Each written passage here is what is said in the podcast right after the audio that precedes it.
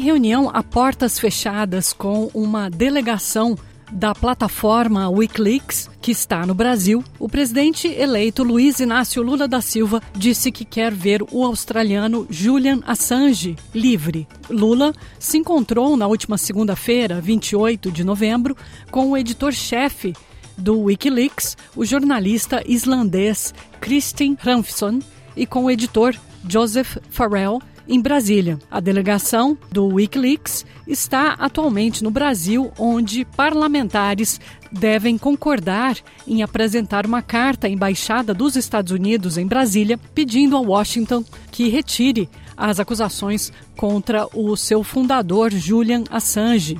Atualmente detido no Reino Unido, o australiano é acusado pelos Estados Unidos de divulgar documentos diplomáticos e imagens confidenciais. A plataforma Wikileaks, que ele criou, ficou conhecida em 2010, quando divulgou um vídeo que mostrava soldados norte-americanos executando 18 civis de um helicóptero no Iraque. Assange criou o Wikileaks como um instrumento para que documentos secretos pudessem ser vazados sem revelar a fonte. A plataforma mostrou a atuação de tropas dos Estados Unidos no Iraque, no Afeganistão e também a comunicação entre diplomatas. O presidente Lula enfatizou seu apoio à campanha para libertar o fundador do Wikileaks, Julian Assange. Na reunião com os jornalistas do Wikileaks, Lula disse que quer ver o australiano livre.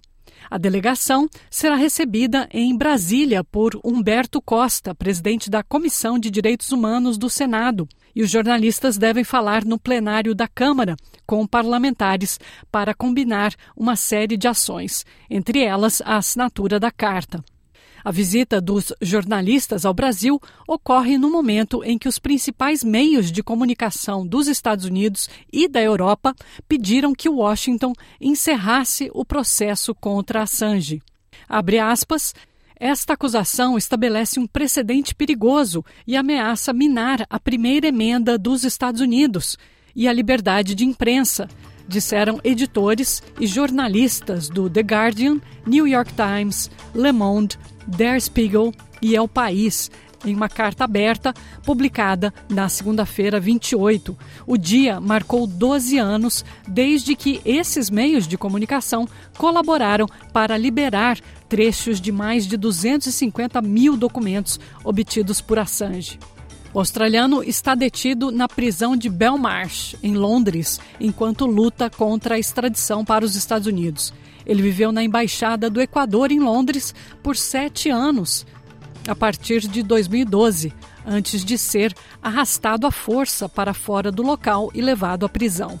Assange teme uma sentença de prisão perpétua se for extraditado para os Estados Unidos.